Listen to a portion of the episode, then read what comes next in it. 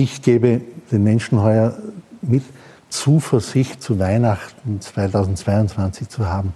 Für mich ist Zuversicht etwas, das etwas ganz Wichtiges in einer Zeit, wo vieles zu zerbrechen droht, zu zerbröseln droht, zu verschwimmen droht. Zeitgespräche mit Gerhard Schmidt. Ein Austausch über Politik, Kunst, Kultur und Wirtschaft zu aktuellen Themen.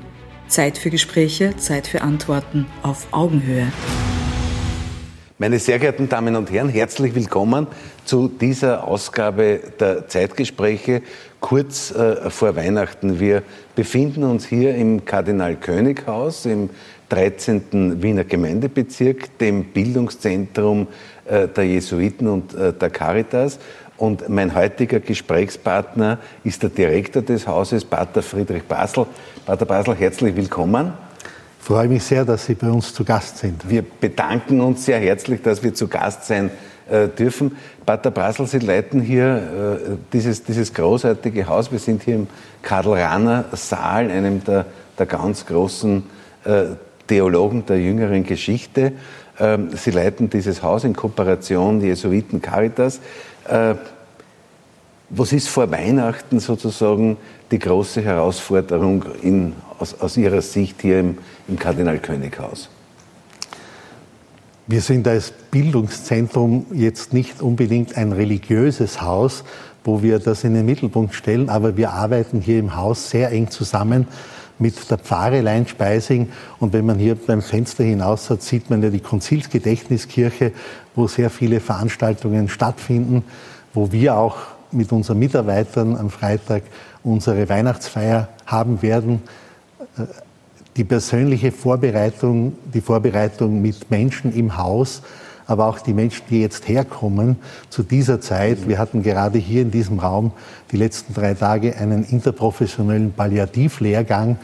Auch die Menschen, die hierher kommen und in Bildungsangelegenheiten da sind, die lieben die Stille dieses Ortes mit dem Park im hinteren Teil des Hauses und die lieben auch die Atmosphäre der Ruhe in den Gängen, die Großzügigkeit der Räume. Und ich glaube, das ist für sich schon so eine Vorbereitung auf Weihnachten, die wir als Gesamtes eben ausstrahlen wollen mit unserem Café, in unseren Bildungsräumen, mit den Mitarbeitern, mit den Gästen, die da sind. Dieses zur Besinnung kommen, ruhiger zu werden, das zu ermöglichen, ist uns ein großes Anliegen. Ja, ich glaube, ich glaube, Ihre Sicht der Dinge, das verbindet uns. Ich, mache dieses Gespräch auch als Bildungspolitiker und versuche sozusagen auch äh, immer über den Tellerrand sozusagen der Alltagspolitik hinauszuschauen. Und Sie gehen ja auch ein Stück sozusagen über die, die, die unmittelbaren kirchlichen Aufgaben hinaus, indem Sie sich auch für viele andere gesellschaftliche. Themen öffnen. Ja. Gesellschaftsfragen ist ein unserer Bildungsschwerpunkte im Haus. Wir haben sechs solcher Bildungsbereiche und versuchen eben nicht als Institution, die in diesen Bereichen aktiv tätig ist, unseren Dienst zu tun, sondern wir bilden Menschen aus, die in diesen Bereichen arbeiten.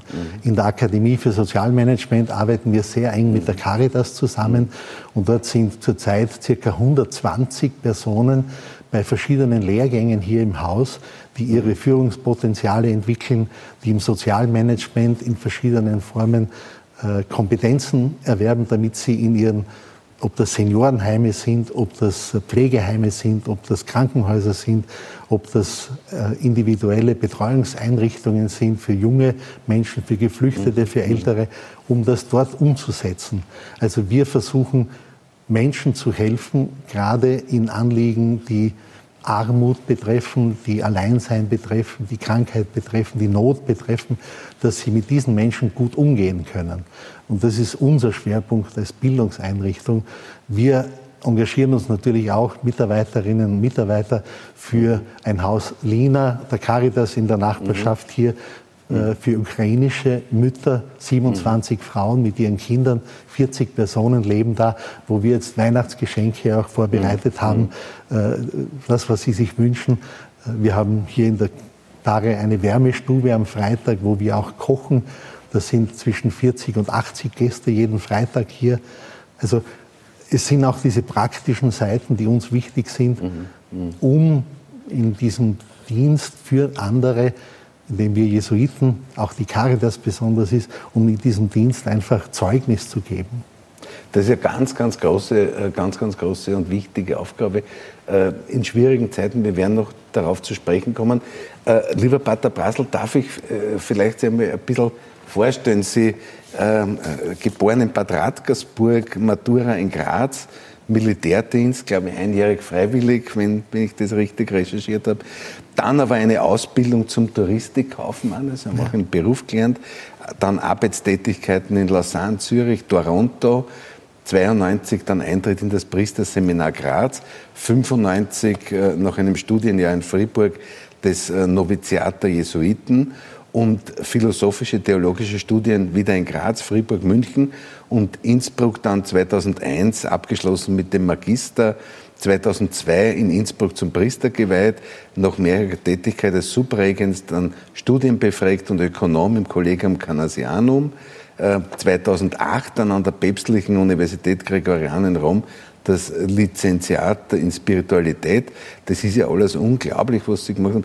Dann Theater in Irland 2009 von 10 bis 17 internationales theologisches Kolleg Hanesianum in Innsbruck und seit 1. Jänner 2018 der Direktor des Kardinal Könighaus. Das ist ein unglaublich beeindruckender äh, Lebenslauf.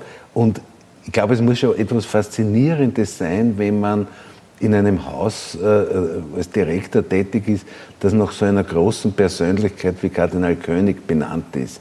Und wir sind hier im Karl-Rahner Saal, der ja auch mit Kardinal König eine ganz wichtige Rolle, glaube ich, beim Zweiten Vatikanischen Konzil gespielt ja. hat.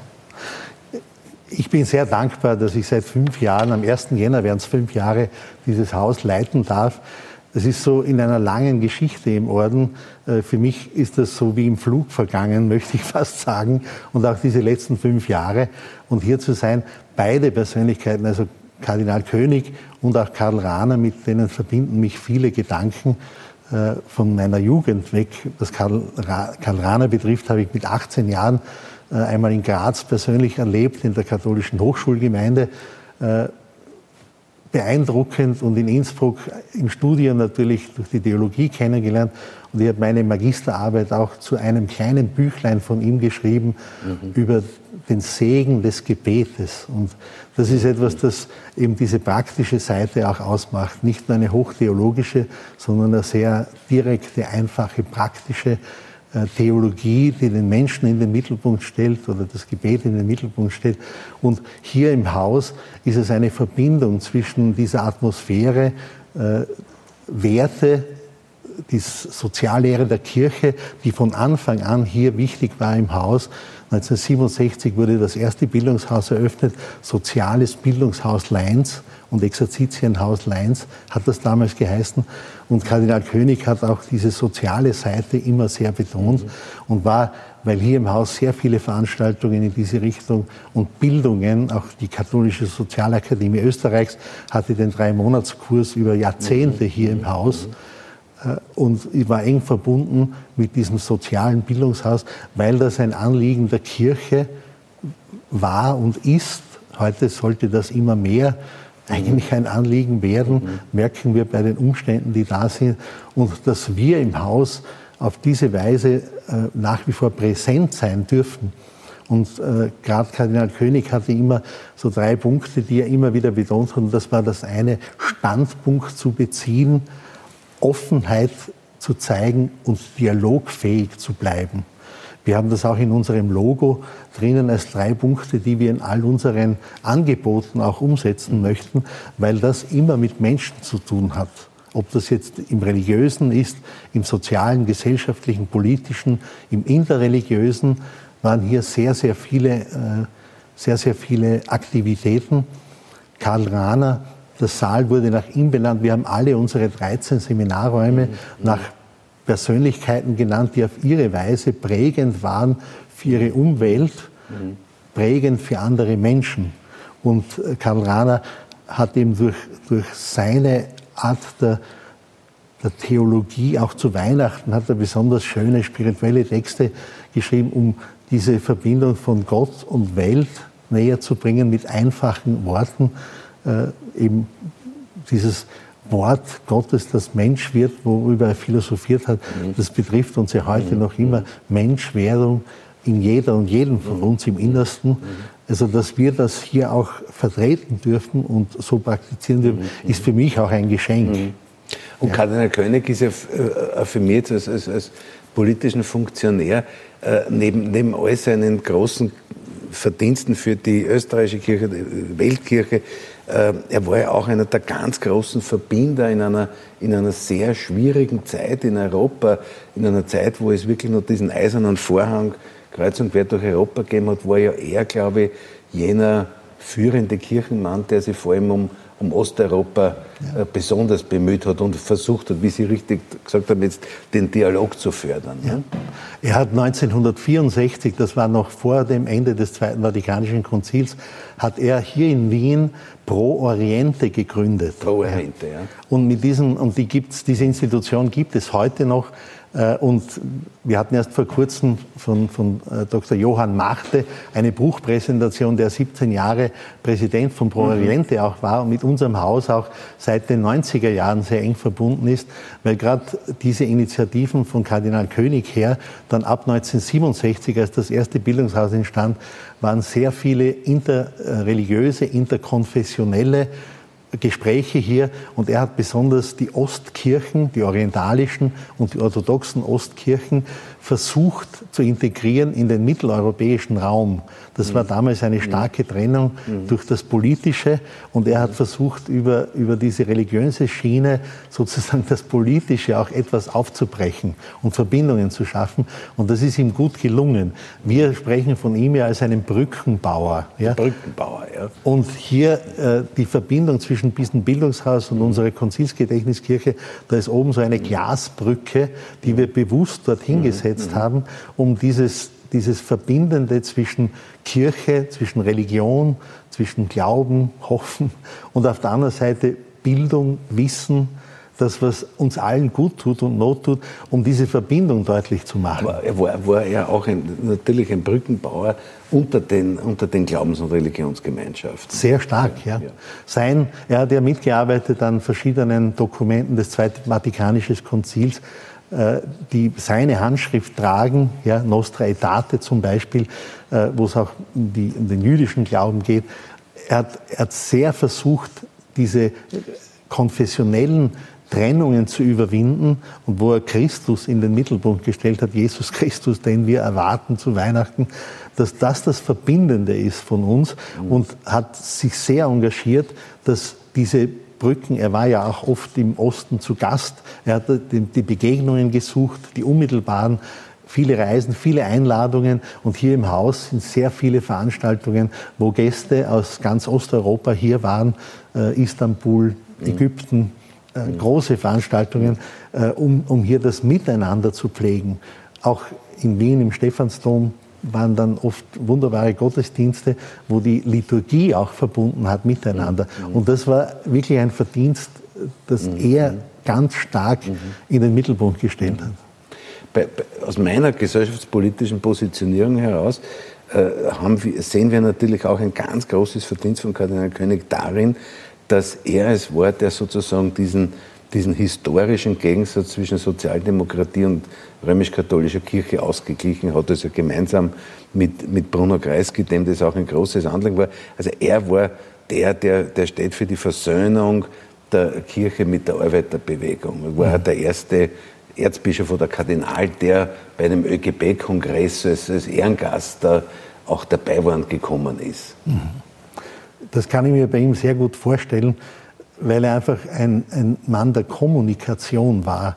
Und in dem ist für mich auch immer drinnen Kommunion, also ja. dieses Gemeinsame. Ja. Und das war für ihn immer, glaube ich, wichtig. Ich habe ihn ein paar Mal persönlich erlebt. Er war auch 1999 bei der Segnung dieses Hauses. Hier mhm. in diesem Saal ist er mit Kardinal Schönborn gesessen mhm. mhm. und hat dieses Haus gesegnet. Und wir haben ihn ja damals gefragt, ob wir das Haus nach ihm benennen dürfen. Und dann hat er gesagt, es ist schon eigenartig, dass ich als lebender Mensch ein Haus habe, das nach mir benannt ist. Ja. Aber er hat das damals erlaubt, weil er gesagt hat, äh, ich verbinde mit diesem Haus so viele positive, äh, engagierte Aktivitäten, dass ich das gerne erlaube. Ja? Und mhm. ich finde es einfach schön, dass dadurch sein Name mhm. so stark auch weiterlebt, mhm. was verbunden ist eben mit diesen äh, Aktivität etwas zu verbinden ja, und nicht immer das Trennende in den Mittelpunkt ja. zu stellen. Kardinal Schönborn hatte das dann auch sehr deutlich seinen Weg ja. fortgesetzt, ja. in der, auch in der Aussöhnung. Der, oder ich glaube, das ist nicht mehr, mehr notwendig, die Aussöhnung, aber in der Verbindung auch zur, zur Arbeiterbewegung hin oder zur, zur Sozialdemokratie. Äh, Sie leben ja diesen Geist von Kardinal König tagtäglich hier. Sie haben es ja eingangs gesagt, es gibt einige wesentliche Schwerpunkte im Haus, das ist die Spiritualität, aber auch äh, äh, Menschen firm zu machen für Arbeiten in Extremsituationen der Gesellschaft, Palliativmedizin und so weiter. Ja. Das ist ja auch, glaube ich, ja. ganz groß. Und bis hin zu, zu, zur Managementausbildung. Genau. Ja. ja. wir haben einer der Schwerpunkte, habe ich die ASOM, ist diese Akademie für Sozialmanagement. Mhm die mit der Caritas zusammen, wir arbeiten hier 35 Jahre schon mit der Caritas mhm. zusammen. Die Schwester Hildegard Teuschel war hier eine ja. Pionierin auf diesem Gebiet, auch ja. auf dem Gebiet der, der Weg Palliativ. nach ihr benannt. Ja. Richtig, der, der, der Hildegard Teuschel Weg ist nach ihr benannt worden, der an unserer Grundstücksgrenze entlang geht und äh, dieser, dieser Teil der ASUM hat sehr viele Aspekte, aber auch äh, ein Teil, der heißt Palliativcare, Hospiz, mhm. Demenz. Mhm. Und das sind alles drei Themen, die heute ganz aktuell sind. Nicht nur aufgrund der Suizidhilfedebatte, mhm. sondern mhm. einfach überhaupt äh, Palliativcare, Menschen, die leiden, der Hospizgedanke, mhm. der hier von Cicely Saunders, einer mhm. unserer mhm. Seminarräume, ist nach ihr benannt. Mhm. Eine Pionierung der Hospizarbeit in London damals, in den 50er Jahren, 60er Jahren, der Aufbau. Und Kardinal König hat gerade diese Einführung dieses Hospizgedankens hier in, in Österreich, in Wien, sehr befürwortet und sehr unterstützt auch. Ja. Und, äh, aber, aber gerade in diesem Bereich auch Demenzfragen, wo wir merken, das hat heute eine zunehmende Relevanz und wo wir versuchen, hier mit Ausbildungen, mit Fortbildungen, äh, ob das, wir haben Veranstaltungen für Kinder, Demenz, also aus, mhm. Religionspädagoginnen oder Pädagoginnen, die mit Kindern zu tun haben, die durch Demenz ihrer Großeltern oder Verwandten betroffen sind. Mhm. Wie geht man mit dem um? Das sind Felder, die noch ganz neu sind, ja, ja. bis eben zur Bildung von Ehrenamtlichen, die in Demenzkreisen, in Pfarren, in Gemeinden arbeiten, äh, weil wir glauben, äh, dass, dass diese Themen also auch eine sehr gute Vorbereitung brauchen und mhm. Aufbereitung mhm. und auch Bildung, damit man gut mit ihnen mhm. umgehen kann und nicht auf irgendwelche Nachrichten, die das gleich in eine Ecke stellen oder die ausgrenzen, also dass man mhm. darauf angewiesen ist. Und in dem Sinn versuchen wir diese Fragen auch in Gesellschaftsfragen oder wir haben ein Programmbereich christlich inspirierte Führung und Organisationsentwicklung, wo, wo wir mit äh, leitenden Angestellten von Betrieben arbeiten, die bewusst eine christliche Führung ihrer Mitarbeiter wollen und sich darin weiterbilden wollen. Also wo man merkt, äh, das ist etwas, das im Raum steht, das angenommen wird. Und wie Sie gesagt haben, auch eben Spiritualität und Exerzitien ist ein wichtiger Teil im Haus von den Jesuiten her, der sehr gut angenommen wird, auch in Stille in Wien, ist so ein Teil unseres Hauses, wo sich gerade jetzt wieder ein Exerzitienkurs befindet und einzelne Gäste mhm. dort sind, die diese Tage der Stille suchen. Also auf diese Weise versuchen wir hier so ein, ein Gesamtprogramm anzubieten, äh, das Menschen unterschiedlicher Altersstufen und Interessen eben sehr gut hilft in ihrem weiterkommen. Es ist eine unglaubliche Bandbreite, ein Haus der Wissenschaft, ein Haus der Spiritualität, Management-Ausbildung, Ausbildung von Menschen, die für andere Menschen wieder viel geben müssen oder wo man Menschen auch begleiten muss, wie Sie gesagt haben, Kinder in Palliativsituationen, bis hin zur Hilfe von Menschen, die in Not sind, weil Sie auch eingangs gesagt haben, Wärmestube ja. und, und, Versorgung. Das ist ein, ein, ein ganz großartiges Potpourri. Man kann bei Ihnen aber auch Stille buchen. Ja. Wie funktioniert das? Ich habe erst gestern einen Anruf von einem Freund bekommen, der sagt, Friedrich, ich möchte mich an dich wenden als Freund. Ich brauche für zwei Tage ein stilles Zimmer, um mich auf einige Dinge vorzubereiten. Hast du etwas für mich? Und er ist heute in der Früh um 9 Uhr gekommen und hat im Exerzitieantrag das Zimmer 102 bezogen ja. bis Donnerstagabend, weil er hier einen Ort findet, also mit Blick auf den Park hinaus, auf den Garten, und äh, sich in Stille zurückziehen kann, aber die Infrastruktur hat, ob das jetzt WLAN ist und alle diese ja. Dinge, die er vielleicht braucht, sich zurückzuziehen und doch äh, äh, dieses, den Park zu genießen, im Spazierengehen. Wir haben drei Hektar Wald hier hinten äh, mhm. und das ist möglich. Er kann auch eine Begleitung buchen, dass man am Tag eine halbe Stunde Gespräch hat zum mhm. Beispiel mhm. oder auch alleine hier sein. Mhm. Zurzeit mhm. sind, glaube ich, vier Personen, die gerade so, solche Tage der Stille gebucht haben. Das wird gut angenommen. Das wird sehr gut angenommen, ja. Und sind das, sind das Manager, sind das Leute, die in einer sehr gefordernden fordernden beruflichen Position tätig sind? Das ist sehr unterschiedlich. Mein Freund leitet eine große Firma im, äh, im Energiebereich, Photovoltaik mhm. und Windparks mhm. und so, und sagt, er braucht sowas zwischendurch einfach. Ja. Mhm. Wir haben auch im, im äh, April, Mai eigene Exerzitien für Führungskräfte, die ich begleite. Also kommen auch aus diesen Bereichen gerne Leute hierher bei den Exerzitien, aber sehr unterschiedlich, auch Studentinnen und Studenten. Also das heißt, die Leute in Stille, die leben dann abgeschieden, können, ja. können aber auch in die Kapelle gehen, in die Bibliothek gehen. Natürlich, ja. ja. Wir haben, einen, nein, wir haben einen großen Meditationsraum im dritten ja. Stock. Sie können dort bleiben, wenn Sie wollen. Ihnen steht aber das ganze Haus zur Verfügung. Und der Park und so weiter. Ja. Verpflegung, Nein, alles, was ja, voll. Pater Brassel, ich habe, wenn ich, wenn ich richtig recherchiert habe, äh, haben Sie hier auch, sind, also ist das Kardinal Könighaus und die Pfarre, die, die anschließend ist und von den Jesuiten, glaube ich, mitbetreut wird, äh, auch ein Ort der Kunst. Ja, das hängt besonders mit unserem Pfarrer Pater Gustav Schörkhoff, einem Mitbruder von mir zusammen. Also wir sind ja sechs Jesuiten, die hier im Haus leben. Mhm. Und der, der Pater Schörkhoff ist einer von denen, der in Wien auch Künstlerseelsorger ist und äh, auch Kunst studiert hat. Und seine Leidenschaft ist einfach moderne Kunst. Und wir haben hier im Haus äh, circa 120 Werke von jungen österreichischen und ausländischen Künstlerinnen und Künstlern. So eine Art Galerie für unsere Gäste. Ja? Mhm. Äh, einfach um das Haus auch auf diese Weise zur Verfügung zu stellen. Wir haben auch immer wieder Vernissagen hier von Künstlern, Ausstellungen. Wir haben im hinten, hinter dem Haus so ein Palmenhaus, das mhm. auch im Sommer mhm. äh, für Ausstellungen, für Lesungen, für kleine Konzerte genutzt wird. Und auf diese Weise ist auch eine eigene Verbindung schafft zwischen Menschen, die eben moderne Kunst auch äh, schätzen und lieben ja, mhm. und kommen. Ich mache auch mit einer, mit einer äh, Mitarbeiterin hier jedes äh, Jahr zweimal so Führungen in unsere Kapelle und durch das Haus, um diesen Aspekt ein wenig äh, deutlich zu machen. Um, das ist auch wie eine Brücke ja, mhm. zwischen Gesellschaft und. Bildungs- Wissbegierigen, die herkommen. Und es geben sich oft Gespräche. Ich habe auch schon Geschenke bekommen. Sie sagen, ja, ich bin hier, ich möchte Ihnen ein Bild oder eine Skulptur schenken. Ich bin hier einfach inspiriert worden durch das, was ich hier gesehen habe. Ja.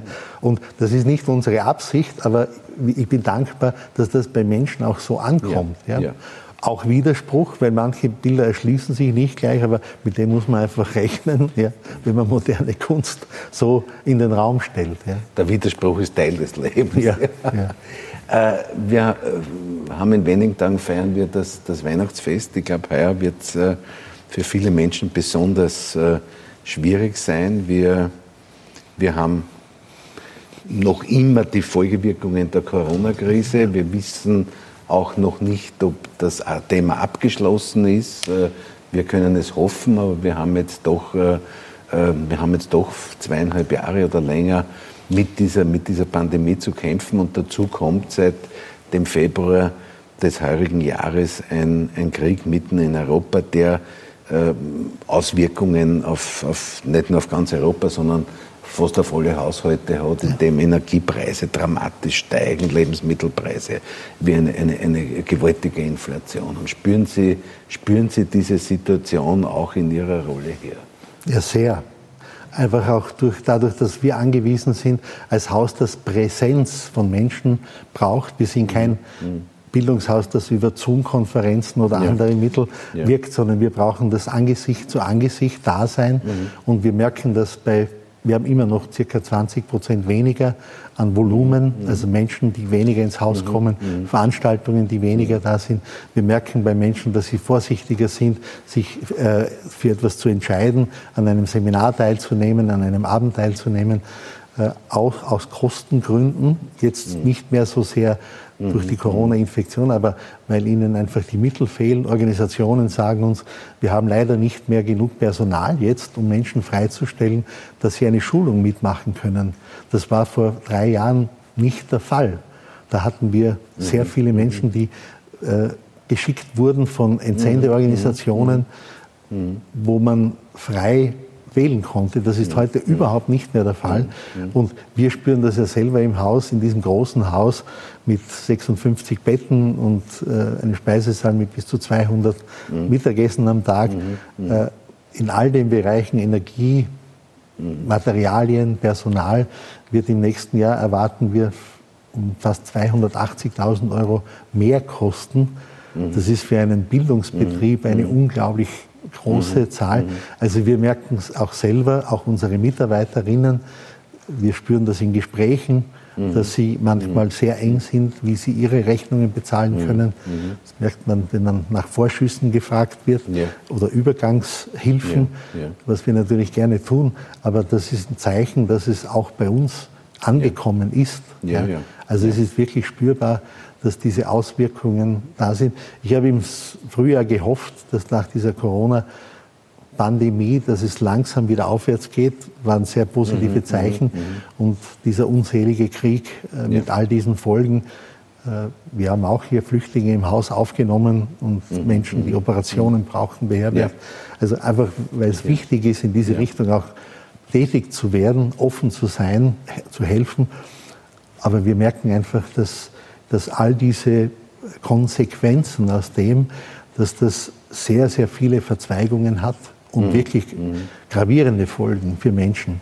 Ich glaube, dass man vor allem auch vor Weihnachten, das ist jetzt unabhängig, ob man jetzt von einer religiösen oder von einer gesellschaftspolitischen Verantwortung ausgeht, dieses, dieses Problem der Armut im Auge behalten muss. Wir haben ungefähr 400.000 Menschen in Österreich, die unter die Armutsdefinition fallen und mit denen sozusagen 500.000, 600.000, die, die sozusagen in einer armutsgefährdeten Zone ja. äh, tätig sind. Ich glaube, das ist schon ein, ein großes Problem, dem wir uns, dem wir uns äh, stellen müssen, jetzt unabhängig der, der politischen Orientierung. Ja.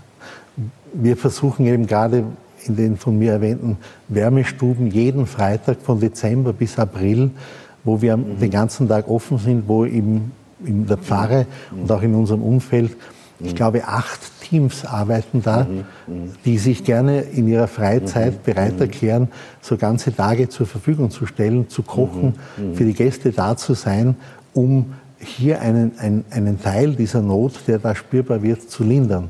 Es kommen auch ukrainische geflüchtete Menschen, die dann wissen, wo jeden Tag finden woanders solche Wärmestuben statt. Und wir haben mit der Caritas eben vereinbart, dass wir das freitags immer machen, wird auch am 23., also vor Weihnachten, ein festliches, äh, mhm. eine festliche Veranstaltung sein. Mhm. Und das ist uns auch sehr, sehr wichtig, auf, auf diese Weise dieses Thema anzusprechen. Wir tun das nicht nur auf diese Weise, sondern auch über die Caritas, über unsere Dachorganisationen, wo wir versuchen, mit der mhm. Politik ins mhm. Gespräch zu kommen, mhm. wo wir die Caritas in der Zusammenarbeit sehr unterstützen, weil da sehr viel geschieht. Ja? Mhm. Also im, ja, im täglichen, in mhm. der kalten mhm. Jahreszeit durch mhm. diese äh, Kältetelefone zum Beispiel. Man ja. darf für euch aber auch spenden. Wir, wir sind sehr angewiesen auf Spenden. Ich bitte ja. immer wieder um eine meiner Hauptaufgaben ja. ist immer wieder zu bitten. Wir werden, wir werden daher an dieser, an dieser Stelle auch in, in unserer Sendung das Spendeninsert ja. äh, auch äh, einblenden. Und es gibt die Möglichkeit, und äh, ich kann auch aus eigener Erfahrung sagen, man weiß, es kommt bei den Menschen, es kommt ja. bei den Menschen an. Äh, lieber, lieber Pater Brassel, äh, vielleicht noch, noch zwei Fragen. Äh, für unsere Zuschauerinnen und Zuschauer, die jetzt vielleicht in historischen oder detaillierten Fragen äh, nicht so informiert sind, äh, was ist denn so die große Linie der, der, der Jesuiten? Der Orden hat äh, schon seit Jahrzehnten immer wieder so Prioritäten, Präferenzen, die wir uns geben weltweit. Es gibt ungefähr 16.000 Jesuiten weltweit mhm. in 100. Vom Papst abwärts, ne? Vom Papst, diesmal vom Papst abwärts. Das ist das erste Mal, dass ein Papst äh, äh, ein Jesuit wurde. Ich sage immer, es ist auch das letzte Mal wahrscheinlich, aber das weiß man nicht. Und wir haben äh, Präferenzen, die wurden voriges Jahr erarbeitet, weltweit. Äh, was ist uns in den nächsten zehn Jahren wichtig? Und das ist eines ist ein Weg zu Gott, aber in einer weiten Weise, dass wir Menschen begleiten auf sehr unterschiedliche Weise äh, auf einem Weg zu Gott durch die Exerzitien, durch geistliche Übungen, die Individualität fördern, gute Entscheidungen fördern, ein Glaubensfundament helfen zu legen, das Menschen dorthin führt.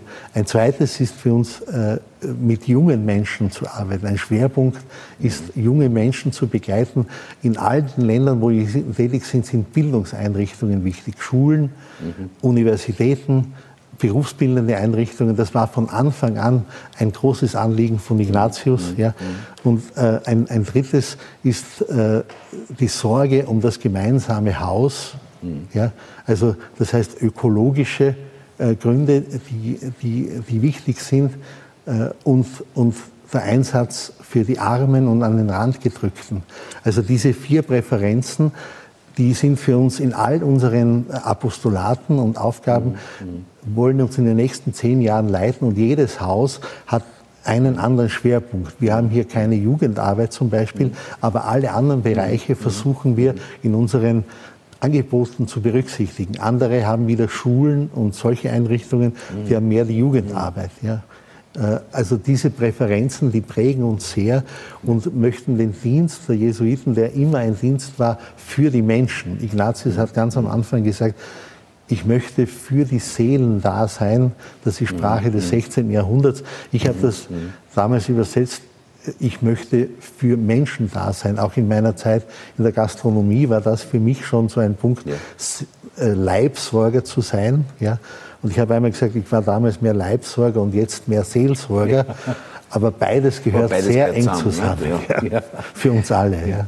Lieber Pater Brasl, ich möchte mich sehr herzlich bedanken, dass wir heute hier zu Gast sein konnten. Ich möchte Sie jetzt wenige Tage oder Stunden vor dem Weihnachtsfest noch abschließend etwas fragen. Äh, was ist denn Ihre ganz persönliche Botschaft, die Sie Ihren Mitgläubigen oder Ihren, Ihren Gefährten, Mitgefährten hier äh, auf den Weg geben werden, heuer zu Weihnachten 2022? Ich gebe den Menschen heuer mit, Zuversicht zu Weihnachten 2022 zu haben.